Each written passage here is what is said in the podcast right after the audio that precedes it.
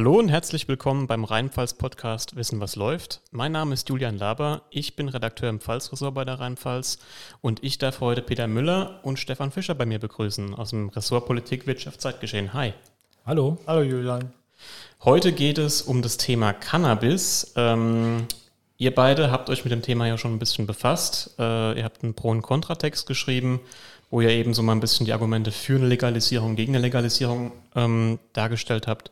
Peter, vielleicht magst du gerade mal anfangen, mal so generell erklären, um was geht es da jetzt eigentlich genau? Was ist da, was ist da aktuell Sache? Ja, klar, gerne. Also zunächst muss man mal wissen, der Stand bisher ist, dass ja kurioserweise der Konsum von Cannabis äh, eigentlich nicht wirklich verboten ist. Man kann das Zeug nur nicht äh, legal haben, weil Erwerb, Handel und Besitz sind halt strafbewehrt.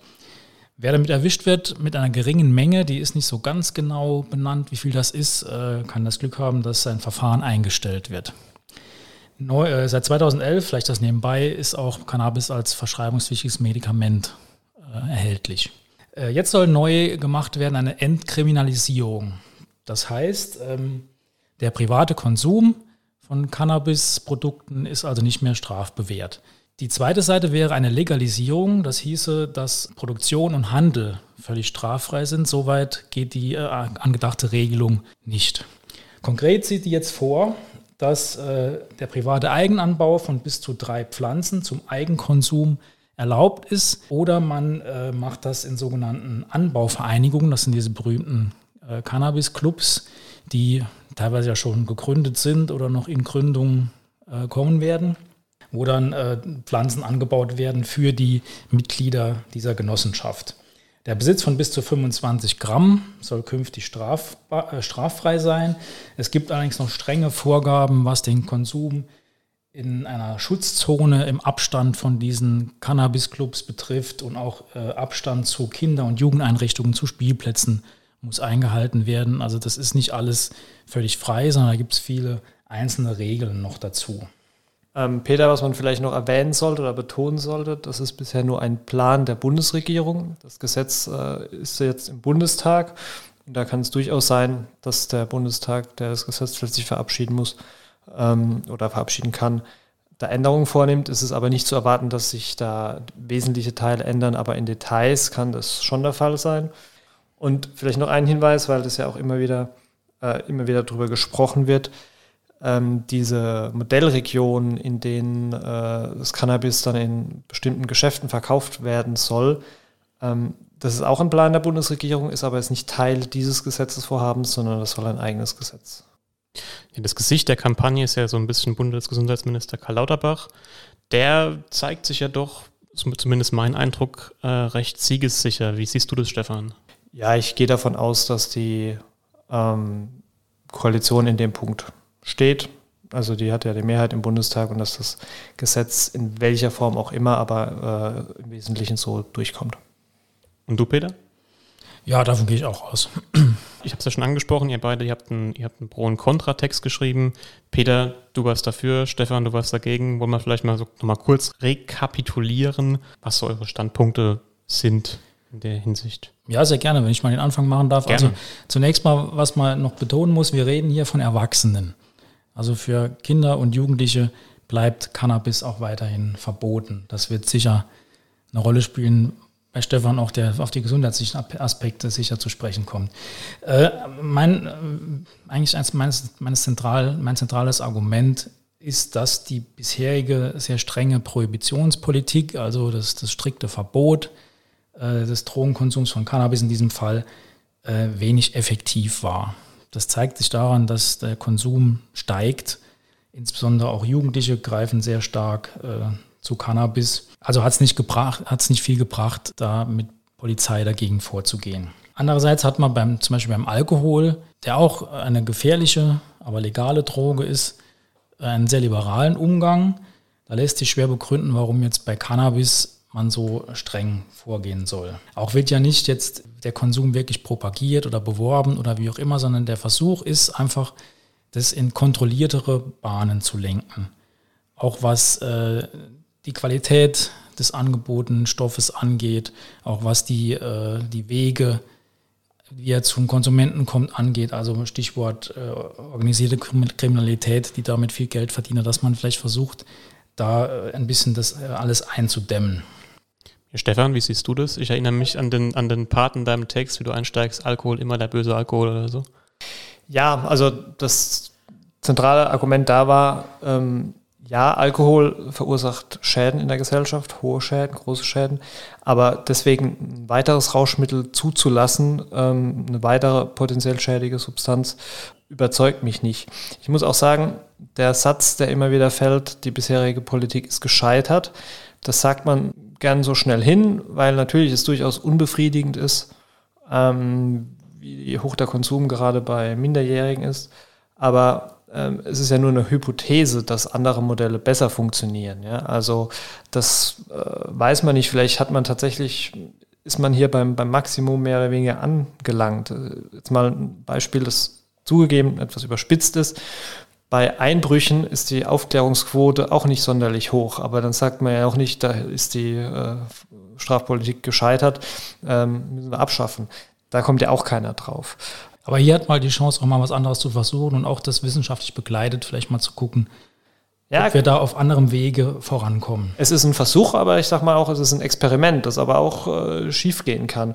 Und ähm, Peter, du hast recht, richtig gesagt, es geht für die Jugendlichen ändert sich da nicht so viel, das soll es weiterhin äh, verboten sein. Das hat ja auch seine guten Gründe, denn äh, Cannabis ist generell jetzt nicht, nicht harmlos, aber gerade für Jugendliche besteht die Gefahr, dass sie, äh, weil deren Gehirn noch nicht ausgereift ist, dass sie entsprechende Schäden davon tragen. Sie erhöhen das, Risiko für psychische Erkrankungen. Also generell ist es so, dass etwa 10 Prozent derer, die regelmäßig Cannabis konsumieren, eine psychische Störung haben. Und bei Jugendlichen sieht man auch, oder ist nachgewiesen, dass der Bildungserfolg, ähm, dass man den riskiert, also das Risiko eines Schulabbruchs bei regelmäßigen Konsumenten ist deutlich höher. Und wenn man sagt, die Jugendlichen sollen weiter geschützt werden, ist halt die Frage, ob das wirklich der richtige Weg ist oder ob, wenn Cannabis jetzt nicht einfacher für viele in der Gesellschaft zu äh, legal zu erlangen ist, ob da nicht auch Jugendliche einfacher daran kommen. Und diese Befürchtung habe ich. Wir waren uns da ziemlich einig, dass äh, an Prävention auch bei diesem Versuch kein Weg vorbeiführt natürlich. Und vielleicht äh, ist die Idee auch dahinter oder der Gedanke, dass wenn der Staat das jetzt freigibt, auch da ein bisschen mitmischt durchaus, dann noch stärker in der Pflicht ist, vielleicht auch gesundheitliche Aufklärung zu betreiben und auf Prävention zu schauen und da früh auch zu intervenieren um auch äh, Jugendliche davon abzubringen. Ja, wobei wieder der Punkt, Cannabis wird leichter zu erlangen sein, gerade wenn es in Zukunft vielleicht in Geschäften zu bekommen ist. Und jetzt nicht nur mit Blick auf Jugendliche, sondern auch mit, auf Erwachsene, bei denen der gelegentliche Cannabiskonsum tatsächlich nicht so schädlich ist, aber wenn er dann häufiger oder hoch dosiert wird, äh, ist es schon ein Problem. Jetzt will ich aber auch tatsächlich an der Stelle nämlich mal den Vergleich zum Alkohol ziehen. Beim Alkohol der, wie du zu Recht gesagt hast, leicht äh, verfügbar ist, gibt es viele Leute, die sehr, also die meisten Leute, die verantwortungsvoll den konsumieren in, in Maßen. Und dann passiert in deren Leben etwas, ein Schicksalsschlag, eine persönliche Krise und dann fangen sie plötzlich an, im Übermaß den Alkohol zu konsumieren. Eben auch, weil, er, weil sie ihn kennen, weil sie ihn gewohnt sind, weil sie leicht drankommen. Und das ist ein Effekt, den ich fürchte, auch beim Cannabis zu bekommen. Jetzt Stichwort Alkohol. Das, wir leben hier in einer Weinregion, da bekommt man das ja auch mal wieder mal mit. Ähm, es gibt ja immer wieder auf den Weinfesten dann Leute, die offiziell darf man ja erst Wein und Bier darf man ja erst ab 16 kaufen. Aber dann wird beim Verkauf mal gesagt, so, ja komm, siehst ja alt genug aus, mein Junge, hier ist äh, dann Schorle. Könnte dir das dann nicht auch beim Cannabis passieren, wenn da jemand, der 17 ist, in den Laden reingeht, wo er jetzt einen Besitzer kennt? Und gut, die sollen zwar streng reguliert werden, streng überwacht werden. Läden gibt es ja zunächst mal noch nicht. Also es ist ja nicht so, dass du wie in Amsterdam jetzt in den Coffeeshop gehst und dich da eindeckst. Klar, es werden mehr, mutmaßlich mehr Erwachsene Cannabis besitzen und das wird mehr Möglichkeiten geben, dass das weitergereicht wird. Das lässt sich hier nicht ausschließen. Was sagt ihr zu der Aussage, die hört man ja auch mal wieder, dass der Schwarzmarkt jetzt trockengelegt wird, weil man bekommt es ja im Geschäft, da ist die Qualität besser, da ist es sauberer in Vereinen, wenn man Mitglied ist, kann man es ja auch bekommen. geht jetzt dem, äh, ich sage jetzt mal ganz platt, geht, wird der Dealer arbeitslos? Wäre schön, ich, so einfach wird es wahrscheinlich nicht funktionieren. Kann man schwer prognostizieren, ähm, muss man gucken, wie es das entwickelt. Das ist äh, schwer vorauszusagen. Also ein Argument der Befürworter ist ja, dass man das Ganze dann kontrolliert verkauft. Ähm, ein Problem ist durchaus, dass ähm, der THC-Wert des Cannabis, das auf dem Schwarzmarkt zu, kommen, zu bekommen ist, in den letzten Jahren gestiegen ist. Also das ist der Stoff, der für den Rausch sorgt. Ähm, und da versucht man das dann zu kontrollieren. Aber natürlich, sage ich mal, besteht die Gefahr, dass äh, man das in Anführungszeichen äh, bessere Zeug dann beim Dealer bekommt äh, und dass der Schwarzmarkt weiterhin besteht. Also und auch gerade auch mit Blick auf die Jugendlichen, die müssen es ja sich illegal besorgen. Von daher ähm, Schwarzmarkt werden wir sicher weiter haben. Jetzt noch ein weiterer Punkt, der immer wieder genannt wird. Ähm, die Polizei, die, den, denen fällt jetzt äh, so die Befürworter der Legalisierung, was man immer wieder mal so hört, fällt ja jetzt diese lästige Kontrolle vom Kleinkriminellen, sage ich mal in Anführungsstrichen, weg. Mm, ich sehe schon Peter grinst neben mir. Nee, ich, weil, weil wir da uns jetzt wirklich streiten werden, glaube ich, drüber. Ja, davon gehe ich aus. Aber äh, es gibt, ich habe Zahlen gefunden, da ist von 180.000 Ermittlungsverfahren, ich nehme an im Jahr die Rede, 65.000 Verurteilungen, wo auch soziale Konsequenzen für die Betroffenen hat. Eine Milliarde wird für Verfolgung und Vollzug dieser Maßnahmen ausgegeben. Das sind schon äh, enorme Summen. Und wenn das ein bisschen runtergeht, wäre das sicher eine Entlastung. Gut, jetzt, äh, jetzt, kann ich auch sagen, es war eine kleine Falle, ich habe noch äh, was in der Hinterhand. Könnt, man könnte fast sagen, ich habe Öl ins Feuer gegossen. Ähm, ich habe mit Polizisten gesprochen, die meinten, es wird sehr wohl, also es wird keine ähm, Entlastung geben, weil neue Felder dazukommen, wie eben Jugendliche kontrollieren oder im Straßenverkehr wird es ja jetzt eine viel, viel größere Rolle spielen.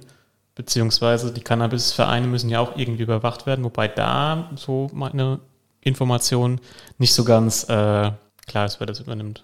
Das wird ein bisschen ein Problem sein mit, mit der neuen Gesetzgebung, dass die äh, auch wieder sehr starke Regulierung da drin hat, auch ins Detail geht, wer was darf. Und äh, das bringt mehr Aufwand auch mit sich. Kann, ist zu erwarten, sicher. Also das Gesundheitsministerium hat ja vor einigen Wochen äh, mitgeteilt, sie rechnen mit einer Einsparung von einer Milliarde bei Justiz und Polizei. Also da habe ich mir schon direkt gedacht, ob die im Gesundheitsministerium die richtigen sind, um diese Sache einschätzen zu können. Ähm, wir hatten ja gerade vor kurzem die Wortmeldung des Richterbundes, die damit nicht rechnen mit dieser Entlastung, sondern auch eher mit einer Belastung rechnen. Und ich glaube, die sind dann schon näher dran an dieser Materie, an der, äh, was, was die Justiz angeht. Und ich halte das auch durchaus für plausibel, dass das eher eine Belastung als eine Entlastung ist, wenn man sich die ganzen Regelungen anguckt, die ja sehr detailliert sind. Peter hat es ja teilweise aufgeführt vorne, vorhin. Die Schutzzone, also innerhalb im Umkreis von 200 Metern von äh, Schulen und Sportplätzen, Spielplätzen und den Clubs darf nicht, äh, darf kein Cannabis konsumiert werden ähm, und eine ganze Reihe anderer Regeln. Wenn man die ernst nimmt, dann muss man sie auch kontrollieren. Und diese Kontrollen bedeuten Aufwand und äh, möglicherweise spielen sie dann eben in, in Strafverfahren eine Rolle, wenn dann der Richter gucken muss, äh, waren das jetzt tatsächlich 200 Meter oder nicht. Und ich halte das für äh, wenig plausibel, dass wir an der, der Stelle zumindest eine spürbare Entlastung bekommen. Und was man noch dazu sagen muss, wenn wir den Effekt bekommen, dass mehr berauschte äh, Leute Auto fahren, ähm, am Steuer sitzen, dann hat die Polizei an der Stelle natürlich auch was zu tun. Und hinterher die Justiz. Da gibt es noch keine wirklich belastbaren Studien. Wir haben ja international das Bild, dass Kanada äh, an den Industrienationen ziemlich der Vorreiter war mit, mit dann diverse Staaten in den USA. Dann, dann hat sich eigentlich schon fast. Und äh, was man da so betrachtet hat, ist schwer, da schon Rückschlüsse zu ziehen, welche, welche Auswirkungen das konkret hat. Also auch auf den Konsum. Da die, haben die wissenschaftlichen Dienste des Bundestages mal festgestellt, äh, strikte Drogenpolitik keinen Einfluss auf das Konsumverhalten hat.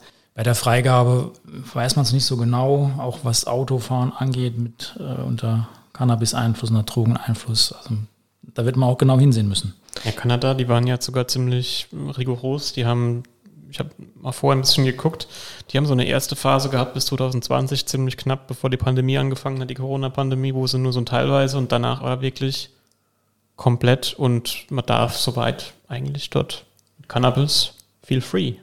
Ich finde diese internationalen Vergleiche immer schwierig, weil die Regelungen unterscheiden sich dann teilweise ja doch, gerade wenn wir jetzt auf das äh, Lauterbachsche Papier da gucken, ähm, das gibt es ja so nirgendwo. Das heißt, man kann die, die Auswirkungen auch nicht wirklich abschätzen, mal ganz abgesehen davon, dass die Bedingungen in Kanada auch andere sind als in Deutschland oder in den USA. Von daher, es bleibt ein Experiment und äh, ich bin eher skeptisch, dass es gut endet. Was ich begrüßenswert finde, wenn man gerade mit Vergleich der USA, da ist das ja wirklich ein, ein Thema äh, des, des, der Wirtschaft, der Kommerzialisierung, wo ja neue Wirtschaftszweige aus dem Boden gewachsen sind, jetzt rund um Cannabis. Äh, so weit wird es bei uns nicht gehen und das ist auch gut so, denke ich. Ja, wobei so ein bisschen Goldgräberstimmung hatte ich einen Eindruck, bei so manchen Start-up-Firmen gab es hier schon. Ja, also äh, es hat auch nicht jeder in Kalifornien Gold gefunden damals. Das ist richtig. Das gilt auch schon. Ich glaube, es sind die ersten sind auch schon wieder pleite gegangen hier, weil die Erwartungen dann andere waren. Aber Noch bevor es richtig losgegangen ist. Naja, wollen wir jetzt wieder ein bisschen Zukunftsmusik spielen? Was denkt ihr?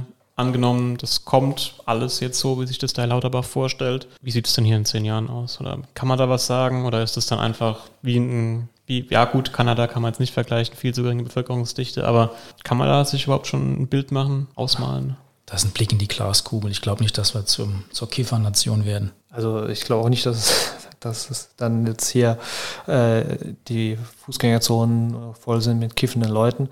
Ähm, trotzdem bin ich, wie ja schon gesagt, skeptisch, was die, den Erfolg dieser Reform angeht, sondern fürchte eher die negativen Folgen. Ja, aber es ist tatsächlich schwer abzuschätzen. Es ist ein Experiment. Es wird viel darüber geredet, vielleicht führt es auch in gewissem Maße zu einer Sensibilität für das Thema und dass ein anderer Umgang mit Drogen sich auch entwickelt. ja, ich, ich weiß nicht, du hast Peter hat vorhin gesagt, es geht, die Prävention muss sein und es geht ja nicht darum, dass jetzt alle äh, anfangen äh, zu kiffen. Herr Lauterbach, der ja früher gegen die äh, Entkriminalisierung war, jetzt dafür ist, der betont es tatsächlich ständig, dass man aufpassen muss. Aber es gibt durchaus andere in der Koalition, aus den Reihen der Grünen, aus den Reihen der FDP, die das mehr als emanzipatorischen Akt und ja, jetzt machen wir uns endlich alle locker und so. Ich glaube, dass diese Botschaft durchaus verfängt. Ja, und dann ist es eben, kann es eben problematisch sein oder wird es problematisch sein, weil Cannabis ein Rauschmittel, es kann süchtig machen, da kriegen wir dann schon ein Problem. Da gebe ich ja recht, das mag sein. Ich will auch auf keinen Fall das Recht auf Rausch propagieren. Es ist eine gewisse paradoxe Situation dieser neuen Gesetzgebung. Sie gibt was frei, auf der anderen Seite versucht sie auch den Konsum einzudämmen. Äh, ja, das ist ein, ein schwieriges Thema tatsächlich. Ja, das war ja schon ein bisschen so bei der Vorstellung von dem Gesetz von Klauterbach so ein bisschen zu sehen. Der hat sich ja vor diesen Slogans da oft vor dieser Wand hingestellt und für Fotos posiert. Da waren ja teilweise schon ein bisschen eigenartige bzw. befremdliche Formulierungen drauf. Dann doch lieber Brokkoli oder sowas. Also es war dann doch schon etwas seltsam. Ob die dazu, dazu beitragen, dass äh, die Prävention erfolgreich ist, da bin ich auch eher skeptisch. Gut, dann bedanke ich mich, dass ihr euch die Zeit genommen habt für, den, für diesen kleinen, aber feinen Podcast. Sehr gerne. gerne. Peter, vielen Dank. Stefan, auch dir vielen Dank. Und äh, vielen Dank fürs Zuhören. Bis zum nächsten Mal.